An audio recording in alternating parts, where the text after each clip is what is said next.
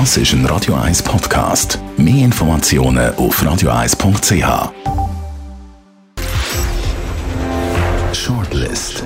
Namen, wo Schlagzeilen machen. Diskutiert von Mark Jäcki und dem persönlichen Verleger Matthias Ackeret. Jetzt auf Radio 1. Präsentiert von der IH Keller AG. Ihre Skoda-Partner. Jetzt mit dem Skoda Karoq Spotline. ihkellerag.ch Skoda, simply clever. Willkommen zu der Sendung. Heute reden wir über die Namen. Max Verstappen. Einem dramatischen, viel diskutierten Finale holt der Jungholländer seinen ersten WM-Titel. Antonio Horta Osorio, der CS-Präsident, nimmt es mit der Quarantänepflicht nicht so genau und entschuldigt sich dann doch noch bei den Mitarbeiterinnen und Mitarbeitern. Und Karin Rickard, die Sicherheitsvorsteherin, will Zürcherinnen und Zürcher vor dem Lärm schützen und setzt zusammen mit dem Stadtrat auf Tempo 30 in der City. Matthias Acker, Tempo 30 in der City, flächendeckend, außer die und Ausfahrten, da kannst du weiterhin 50 äh, fahren. Ist das tatsächlich etwas, das äh, Hunderttausende von Leuten vor dem Lärm schützt? Ja, höchstwahrscheinlich schon, aber nicht so, wie man erwartet. Nein, das Problem ist halt etwas anderes, dass halt der ÖV langsamer ist und das wird natürlich schon eine Verlangsamung in Zürich geben. Also bernische Verhältnisse werden wir nachher da haben. Ich habe es mal ausgerechnet oder nachgefragt bei der VBZ. Also das Tram hat nachher wenn jetzt Tempo 30 ist, es dürfen dann auch nur so schnell fahren, vom Bellevue in Tiefenbrunnen vier Minuten länger. Oder? Ja, und, da Volk. und da merkst du natürlich am Morgen, oder? Der Michael Baumer hat ja gesagt, der zuständige Stadtrat für die VBZ hat ja gesagt, wir müssen zusätzliches Personal einstellen, zusätzliche Fahrzeuge in den Ablauf integrieren, dass wir Pace können behalten einigermaßen, weil alles viel langsamer geht. Ja, und die Kosten sind natürlich enorm, oder? Ob das so viel bringt. Und das ist doch erstaunlich, das ist doch erstaunlich, dass ausgerechnet die, die der ÖV stärken meiner Meinung nach auch zu Recht, dass ausser, ausgerechnet jeder den ÖV damit torpedieren. Ja, natürlich. Also es ist schon widersprüchlich und es geht auch von einem idealistischen Stadtbild aus. Also eine Stadt, die absolut perfekt ist, die nicht mehr laut darf sein, die sauber ist, absolut. Äh, das gibt es einfach nicht. In einer Stadt wird geschafft, wird gelebt, oder? Und ich glaube, die äh, linksgrünen Städte haben wir ja nicht nur in Zürich, das haben wir, haben wir ja in Paris oder wir haben es auch in Bern, Basel die schottet sich gegen außen immer mehr ab und der Städter hat das Privileg, ja, wir wohnen ja da, oder? Es darf niemand mehr hierkommen. Das wird das Resultat sein vom Ganzen. Ja, und das ist ja genau auch das Problem. Ich meine, warum ist Zürich eine Weltmacht, könnte man fast sagen, oder in der Schweiz auf jeden Fall äh, eine Wirtschaftsmetropole? Ist ja nicht wegen den Leuten, die hier in Zürich wohnen. Ist vor allem wegen den Leuten, die von außen auf Zürich reinkommen, arbeiten. Klar, dann könntest du jetzt sagen, die können mit dem ÖV kommen, logisch, aber eben, dort haben wir mehr Kosten, die wir da müssen ausbauen müssen. Und andererseits zum Beispiel, ich kann nicht mit dem ÖV auf Zürich fahren. Um die Zeit, wo ich da ins Radiostudio komme, fährt der ÖV noch gar nicht. Also du verärgerst eigentlich die, die die Stadt schlussendlich auch stark machen. Ja, und verärgerst die, die da auch Steuern zahlen. Oder? Das kann natürlich schon sein, dass irgendwann ein Grossbetrieb sagt, nein, wir gehen jetzt auf Zürich Nord. Oder? Wenn man jetzt einfach sieht, Zürich oder, schottet sich ab, Tempo 30, klimaneutral, das ist ja alles gut gedacht, oder? Und aussen dran haben wir Zürich Nord zum Beispiel, die Flughafenregion. Die boomen, oder? Da schaut man, dass die grossen Firmen kommen. Und ich glaube, da könnte natürlich noch mehr ein Problem geben, dass eben die Weltfirmen dann immer mehr rausgehen, oder? Aus der Stadt raus. Und was man ein bisschen vergisst, ist bei der rot-grünen Politik.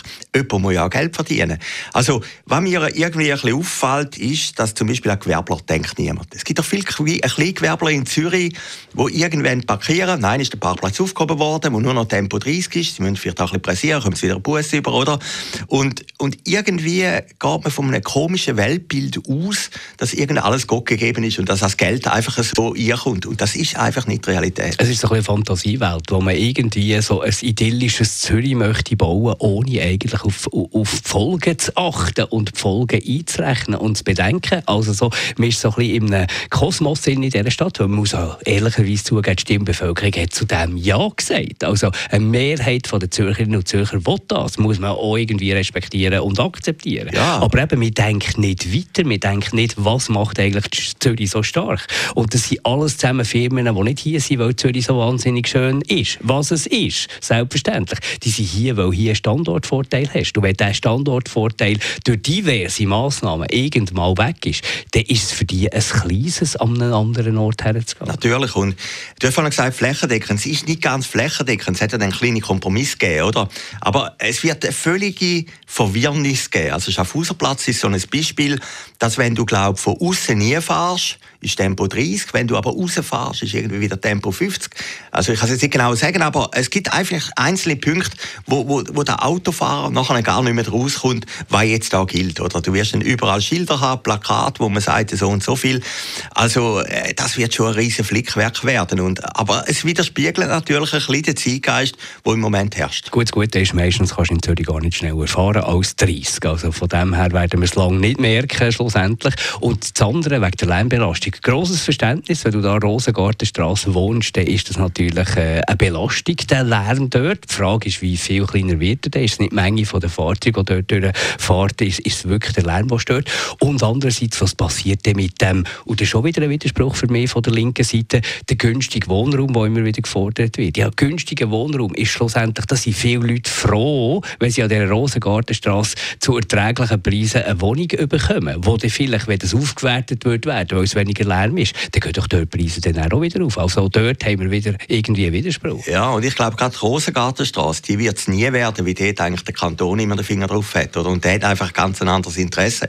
Ist aber eine der wichtigen Durchfahrtsachsen von Zürich. Oder? Ich meine, da kannst du nicht einfach auf Tempo 30 gehen. Und äh, es hat schon viele Komponenten, die ein bisschen unrealistisch sind und auch ein bisschen Luxusprobleme sind, hat man manchmal das Gefühl. Oder? Äh, äh, andere Städte kämpfen natürlich schon ein bisschen auch eben soziale Armut oder, oder, oder einfach irgendwie äh, näher beim Leben. Aber in Zürich diskutiert man immer über diese Sachen. Aber wie gesagt, man hat ja jetzt gesehen, auch bei den Klimazielen, die von 2030 auf 2040 sind, es gibt auch einen gewissen Pragmatismus. Also ich glaube, auf der rot-grünen Seite hat man gemerkt, man kann nicht einfach alles so durchdrücken. Ja, eine Umfrage hat ja gezeigt, zu wenig Parkplätze, das ist ja irgendwo in der Stadt Zürich bei der Bevölkerungsumfrage ist ja dort auch, und das ist ja definitiv eine link geprägte Stadt, ist ja das auch ein Anliegen, dass wir einfach zu wenig Parkplätze ja, haben. Ja, und also. es gibt natürlich auch viele Linke, die Auto fahren und am Abend dann fluchen, wenn sie keinen Parkplatz finden. Das ist noch interessant, ich glaube, die Rad-WM kommt ja 2034 auf Zürich, oder? Dürfen die auch nicht schneller fahren als 30? Ja, das ist dann, ist dann die große Frage. Im Idealfall schneller ja. als 30.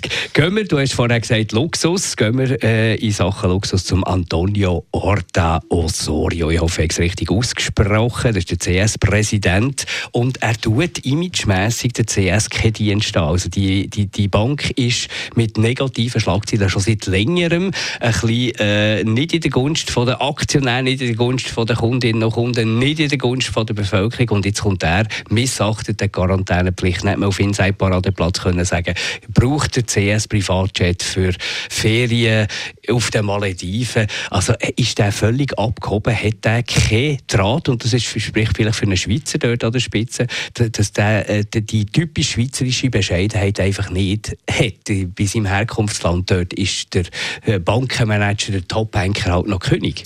Ja, ich glaube, Bankenchefs, die fliegen in der Regel schon mit Privatflügen, auch bei den anderen Banken. Ich habe jetzt das nicht so skandalös gefunden, wie sich alle aufgeregt haben. Das ist noch interessant, das ist eine Geschichte vom Blick. Der Tagesanzeiger hat es nachgezogen, das war eigentlich eine grosse Empörung. Aber ich glaube, die Bank hat am Schluss gleich pragmatisch richtig reagiert, wie er hat ja seine Buße gezahlt, hat sich jetzt auch entschuldigt. Und es ist alle gar noch schwierig. Du weißt, wenn du vom Ausland ihr kommst, gar nicht, ob jetzt Quarantänepflicht ist oder nicht. Das ändert ja auch immer. Also von dem her würde ich jetzt sagen, ja, aber weißt, äh, Gnade vor Recht. Es ist oder? ja gleich wie bei den Politikern, es wird ja ein, ein anderer Maßstab an solche Positionen äh, gestellt. Oder? Man kann natürlich sagen, die Bank verliert nicht wahnsinnig viel Geld, weil der jetzt auf Malediven geflogen ist mit dem Privatjet, ja scheint auf der, auf der Durchreise der hat sowieso irgendwie von A nach B müssen. Es geht ja gar nicht um das. Es geht darum, dass eine Quarantänepflicht verletzt hat, oder? Ja, ja. Und, und, es geht auch darum, um das äh, Bewusstsein der Bevölkerung für irgendwie, äh, auch die Könige sind, dürfen nicht abgehoben sein. Wir sind alle ein bisschen ähnlich und für die gelten auch die Regeln, die wir haben, wie für alle anderen auch. Und das hat er natürlich sträflich verletzt. Und er auch sehr salopp kommuniziert. Zuerst sich in Lügengebilde verstrickt. Habe ich alles gelesen, gilt die Umschutzvermutung, weiß ich nicht äh, bewiesen, aber in Lügengebilde verstrickt und er sich salopp, wo er enttarnt ist worden, bei den Mitarbeitern per Mail entschuldigt. Also ich meine, äh, er hat schon noch nicht ganz begriffen, wo er ist. Ja, aber ich glaube, jetzt ein Rücktritt oder ein Rauswurf hätte das noch nicht gerechtfertigt. Also ich glaube, der, der Schaden für die Bank selber wäre grösser gewesen. Oder hätte man wieder einen müssen suchen, das Theater hat wieder angefangen. Und ich, ich glaube, die hätten das schon pragmatisch entschieden. Oder? Die haben gesagt, wenn er Jetzt gibt es einen riesen Wirbel, dann geht das wieder drei, vier Monate, bis wir einen neuen haben. Äh, die Bank ist wieder in den Schlagzeilen. Wenn man es jetzt anschaut, ist der Sturm schon wieder vorbei. Ja, es geht, weißt ja. das bleibt natürlich bei der Bevölkerung ja, schon hängen. Und da geht es ja dann zwar vielleicht um kleine äh, Sparnisse, die auf dieser Bank sind, aber wenn die in Masse abgezogen werden, und dort ist ja der Schweizer noch relativ empfindlich. Natürlich, also, aber ich glaube... bei einer anderen Bank. Na, ja, es ist auch nicht so einfach, einfach das Geld holen, oder? wenn man alles holen will. Aber ich glaube, das passiert in dem Fall auch nicht. Der Sturm ist schon wieder mehr oder weniger vorbei. Also, der wird das sicher nie mehr machen. Aber man muss insofern immer ein bisschen sage jetzt mal, einen Bonuspunkt geben. Es ist auch noch schwierig. Also wenn du vom Ausland kommst, dann äh, die Übersicht, weil jetzt in Quarantäne ist, welches Land wo, wie, war, das weiß ja niemand so richtig, oder? Er hat sich ja offenbar, gemäß Recherchen von Insider Paradeplatz noch, oder vom Blick, ich weiß nicht mehr genau, wer das, ist, glaub, wer das hat herausgefunden, ja. hat er sich ja noch vorgängig informiert, ja, ob ja. man da die Quarantänepflicht irgendwie können umgehen kann. Also er nicht, nicht informiert gewesen. Natürlich. Du, ich kenne ihn nicht, ich habe den noch nie gesehen. Ich habe jetzt einfach das Gefühl gehabt, die Empörungswellen, oder? Also der Blick hat ja das als Thema, also als Geschichte ist ja da eine gute Boulevardgeschichte und, und der Tag nachher auch. Äh, es gibt als Banker schlimmere Sachen, die du machen kannst, würde ich jetzt mal sagen. Also ganz vorsichtig ausdrücken. Schauen wir, wie es weitergeht mit dieser Geschichte. Und wenn die nächste Negativschlagzeile auf CS zukommt. Gehen wir noch zum Max Verstappen, der Holländer, der junge Holländer, dramatische WM-Finale der Formel 1. Und schlussendlich in der letzten Runde schafft es noch, den Titel heimzuholen. Eine riesige Kontroverse. Mercedes hat Einspruch gehabt. Man hat Funksprüche gehört, die da alle einander gegenseitig beschimpfen haben. Also mehr kann man sich eigentlich als Formel 1-Fan nicht wünschen. Mit, dann schlussendlich, ob schon, dass ich eher so ein bisschen Sir Lewis Hamilton äh, zugeneigt bin, muss man sagen, okay, der Richtige hat wahrscheinlich gewonnen über die ganze Saison gesehen. Ja, und ich meine, Mercedes schwer beleidigt, oder? Äh, da, da, verträgt es einfach nicht, da haben wir gemerkt mit diesen Protest. Ich habe ja dir noch geschrieben, glaube ich, ja, genau. ob du jetzt dran bist, oder? Ich habe einen Test gemacht, wie du letzte Woche gesagt hast, du schaust immer und äh, du hast geschaut. Ich habe es auch gesehen, ich meine, es ist großartig und ich bin ja nicht jetzt ein großer Formel 1-Fan.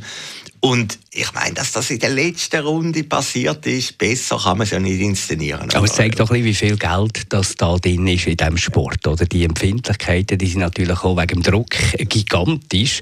Und darum habe ich noch schöne Bilder gefunden, wo der Vater von Lewis Hamilton zum Vater von Max Verstappen geht und noch umarmt und gratuliert. Und die beiden Kontrahenten, Hamilton und Verstappen, die haben sich ja auch gratuliert. Das sind dann auch wieder die schönen Bilder, die, die man natürlich auch sehen Aber man merkt, hinten dran sind Teams, hinten dran ist viel Geld, sind Sponsoren, da ist Druck, da ist äh, wirklich die Lunte kurz. Ja, und ist dann reduziert auf einen Typ, wo, wo eigentlich Mühe, eben für eine Firma wie Mercedes, älteste Autofirma der Welt, muss irgendwie ein Image retten, oder? Ich meine, das ist natürlich schon etwas Grossartiges. Nein, ich habe das jetzt auch noch faszinierend gefunden und ich meine, einen krasseren Gegensatz gibt es ja nicht von Tempo 30 zu dem Finale in der Formel 1, auch von der Lautstärke und allem her.